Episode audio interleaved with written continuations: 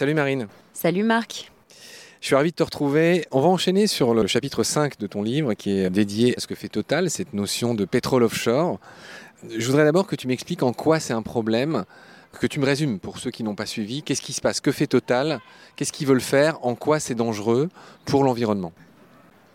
Donc il se trouve que nous venions de voter la loi Hulot qui mettait fin à l'exploration et à l'exploitation des hydrocarbures et que la France avait accueilli la COP euh, à Paris pour voter justement l'accord de Paris. En 2018, il se trouve que la France adopte la loi Hulot pour mettre fin à l'exploitation des hydrocarbures et que quelques années auparavant, donc la France s'était engagée à travers l'accord de Paris à réduire ses émissions de gaz à effet de serre. Et là, d'un coup, on voit arriver ce monstrueux projet de forage offshore. Donc offshore, ça veut dire au-delà des côtes, ça veut dire au large. Et donc un forage pétrolier en mer, situé dans une zone à forte valeur en termes de biodiversité, puisque c'est le récif de l'Amazone, un récif dont on ignore tout parce que les scientifiques viennent à peine de le découvrir et qui est déjà donc du coup sous le feu de Total qui veut aller planter son forage à quelques kilomètres à peine de cette réserve de biodiversité qui est une pouponnière pour toutes les espèces marines locales, les dauphins, les baleines, les rorquals et les tortues qui viennent là. Tu fais référence aux célèbres mangroves, ces zones intermédiaires euh, qui sont les pouponnières dont tu parlais pour beaucoup de poissons notamment. Tout à fait. En fait, l'ensemble des écosystèmes, que ce soit ce récif de l'Amazone, ce récif sous-marin et les mangroves, étaient en première ligne en fait face à ces forages pétroliers. Il faut savoir que la zone, elle est extrêmement dangereuse parce qu'il y a des forts courants marins sur ce territoire et c'était un forage à plusieurs kilomètres de profondeur et qui rendait évidemment tout ça très incertain. D'ailleurs, à tel point incertain que le Brésil avait quelques mois avant refusé le permis de Total. Alors évidemment, on était très surpris de voir la France s'empresser de délivrer une autorisation de forage à cette compagnie euh, qui n'avait pas, à nos yeux, démontré l'innocence, l'innocuité de son projet. Ce projet, il va être fait, on en est où là exactement? Alors, ce projet, il a été abandonné puisqu'il se trouve que Total n'a annoncé n'avoir absolument rien trouvé en forant.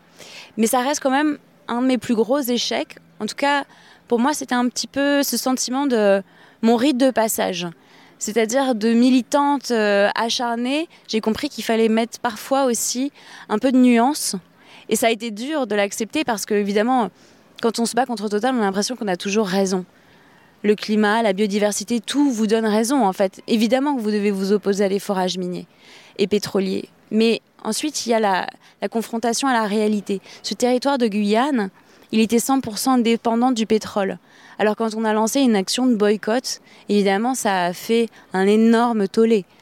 Parce que on n'avait pas pris en considération la dépendance des gens, malheureusement, à cette énergie fossile qui, comme le dit Galliano d'ailleurs dans son livre, c'est la corde au cou des populations de l'Amérique du Sud. Cette dépendance aux énergies fossiles, cette dépendance à la mine, c'est la corde au cou. Et là, malheureusement, je me suis pris une grosse claque parce que je me suis rendu compte que ma manière de militer, elle avait beau peut-être être juste sur le fond, elle manquait un peu de subtilité sur la forme. Oui, parce que voilà, en fait, c'est ça la subtilité, c'est le facteur humain toujours. C'est-à-dire que même les populations que tu prétends défendre, elles ont besoin d'argent, de moyens de subsister par rapport à nous autres euh, qui pouvons éventuellement, qui avons le choix. Eux, ils l'ont peut-être pas. Oui, et c'est comme ça que hum, je me suis rapprochée aussi de l'idée qu'il fallait avant tout aussi s'éveiller à une nouvelle façon d'être avec le vivant. Et je me suis beaucoup rapprochée à ce moment-là des mouvements justement pour la reconnaissance des droits de la nature, qui ont évidemment pour objectif du coup de trouver un équilibre. On ne dit pas qu'il faut rayer de la carte la question humaine. Évidemment que la question humaine est essentielle, mais il faut aussi trouver euh, un équilibre justement dans ce symbiocène entre l'intérêt des humains et les intérêts de la nature. Et c'est ça qui est fondamental et que j'ai voulu transmettre dans mon livre parce qu'évidemment ce n'est pas l'axe du mal, combattre total. C'est beaucoup plus subtil que ça. Il ne faut pas tromper, notamment, il ne faut pas se tromper en fait dans notre combat. C'est très profond. Et ça, pour moi, ça a été euh, mon initiation en tant que gardienne, ce que je n'oublierai pas parce que c'était un échec cuisant. Mais je crois que c'est pour ça que j'aime inviter des gens comme toi qui sont jeunes, et c'est pas un crime d'être jeune. J'invite aussi des gens qui sont beaucoup plus âgés, qui sont beaucoup plus, euh, je ne sais pas comment dire, capés par des diplômes, des carrières, des dizaines de livres. Et voilà, et ça n'étonnera personne. Enfin, évidemment, la petite subtilité, c'est que toi, tu as cette humilité de quelqu'un qui est une jeune maman, qui est une jeune professionnelle, une jeune militante. Et là, ce que tu viens de dire, j'ai trouvé ça touchant. C'est-à-dire que tu racontes comment tu apprends des choses, il y a du bruit. Euh, je prie les auditorices euh, de nous excuser de ce bruit. On est dans un parc où, euh, jusqu'à il n'y a pas longtemps, on avait des merles. C'est parce qu'on est juste en face, en fait, du tribunal. On est devant cet immense immeuble qui est quoi? C'est le nouveau tribunal Exactement, le nouveau tribunal de Paris. Et donc, forcément, il y a le balai des voitures de police assez régulièrement parce que c'est le nouveau 36 quai des Orfèvres hein, qui est juste derrière le pôle justice quoi, de Paris. Symboliquement, je comprends pourquoi tu m'as invité dans ce parc. Voilà. Voilà, nous y sommes. Marine, on va reprendre nos histoires de. On en était où? On en était. Euh, tu disais que c'était super sympa de m'avoir invité. Euh, oui, voilà, parce que tu étais jeune. Euh, bref, c'est bien aussi l'humilité. C'est bien de savoir que des fois on se trompe, que des fois on pense faire le bien au nom des gens qu'on veut défendre, puis finalement on se rend compte qu'on leur fait plus de mal que de bien. C'est pas exactement ce que tu as dit, mais grosso modo, voilà, c'est cette humilité dont on pourrait tous faire preuve finalement. Moi le premier, hein, moi aussi je fais plein d'erreurs dans mes émissions, dans mes façons de voir les choses, et, et je crois que ça commence par ça finalement, beaucoup de choses. C'est se rendre compte que c'est pas toujours en blâmant les autres, les multinationales, euh, le voisin, euh, le pays voisin, que sais-je, euh, le fabricant de plastique. Le plus dur, ça a été de le raconter dans un livre, parce qu'encore quand ça vous arrive, vous pouvez toujours vous taire sur ces moments un peu gênants, mais le raconter dans un livre, je pense que c'était absolument essentiel, parce que justement, je pense pas que être gardien, il faille le voir comme être supérieur aux autres. Au contraire, au contraire, il faut vraiment réfléchir. C'est pour moi, c'est un cheminement, c'est-à-dire que on part avec cette ambition de devenir gardien, cette volonté de trouver une nouvelle manière d'agir. Et il faut être conscient qu'on va errer, qu'on va peut-être euh, même désespérer parfois, on va peut-être se planter, mais on apprend et systématiquement on, fait mieux la prochaine fois. Et donc c'est ça que je voulais raconter dans mon livre, surtout pas placer des gardiens sur un piédestal, mais au contraire rendre ça accessible à n'importe qui. On ne doit pas avoir peur de se tromper. La seule chose dont on doit avoir peur, c'est de ne pas savoir où commencer, comment agir. Là, il faut évidemment euh, se lancer. On ne se fixe aucune limite, on avance. En effet. Eh ben, on s'approche de la fin de cette émission, chère Marine. Euh, dans la fin de ton livre, tu cites euh, Arthur Schopenhauer. Il raconte que dans toute vérité, mais tout combat aussi, dans tout combat qui gagne, qui finit par gagner, il y a trois étapes. Ce combat commence par être réfuté, il commence par être ridiculisé. Ensuite, il est combattu quand il prend un peu ses marques. Et puis, ça finit parfois par être considéré comme une évidence. Et effectivement, les anthropologues martiens du 31e siècle seront peut-être surpris quand ils verront qu'on a pu faire des corridas, ou qu'on a pu euh, réduire d'autres hommes en esclavage, qu'on a pu bousiller la planète. Ils seront peut-être surpris. Et nous-mêmes, peut-être dans 500 ans, 600 ans, si on existe encore, on sera peut-être surpris. Peut-être qu'ils se diront que c'était nous les sauvages, en fait. Ah bah, je crois qu'on sent, même nous, on se le dit déjà maintenant.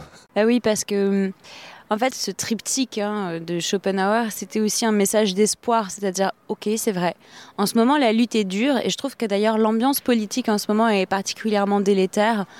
Les idées écologistes sont régulièrement pointées du doigt, euh, traitées de dictature, on est traité de Khmer vert, de djihadistes. C'est extrêmement euh, dur d'entendre ce genre de mots pour des gens qui, euh, je l'espère en tout cas, c'est mon cas, défendre principalement l'intérêt général, celui des générations futures.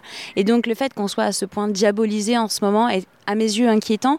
Et en même temps, j'aime utiliser cette phrase de, Schopenhauer parce que je me dis, voilà, le plus dur est là en ce moment et demain, nos enfants pourront bénéficier de toute cette énergie que nous avons mis positive justement pour obtenir ce changement de civilisation auquel nous essayons d'aboutir on ne va pas en faire une tribune politique, mais il est évident que nos élites défendent les intérêts euh, bah, du capital. c'est clair pour tout le monde, malheureusement.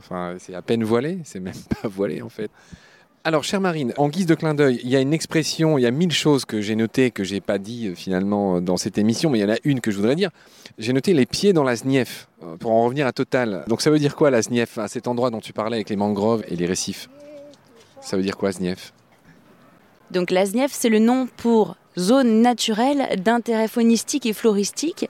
Et en fait, c'est une zone, un zonage euh, juridique qui devrait conférer des droits supplémentaires pour protéger ces zones d'intérêt euh, naturel.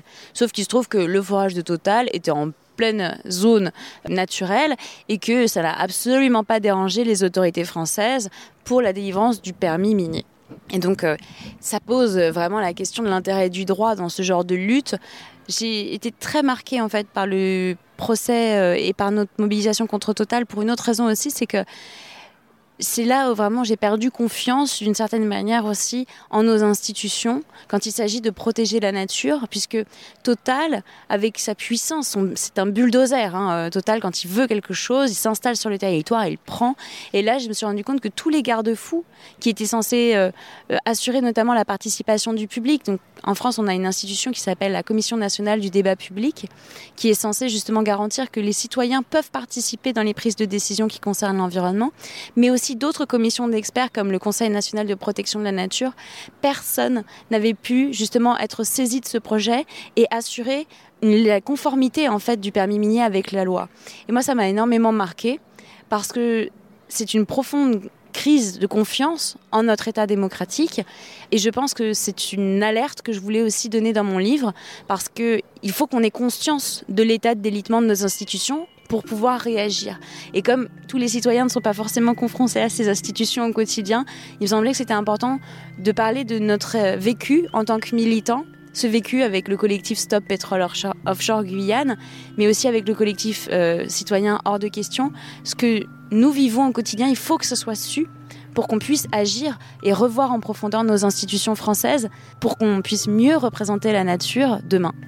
Merci Marine, j'étais ravi de pouvoir échanger avec toi. Salut, à bientôt. Merci à toi, au revoir.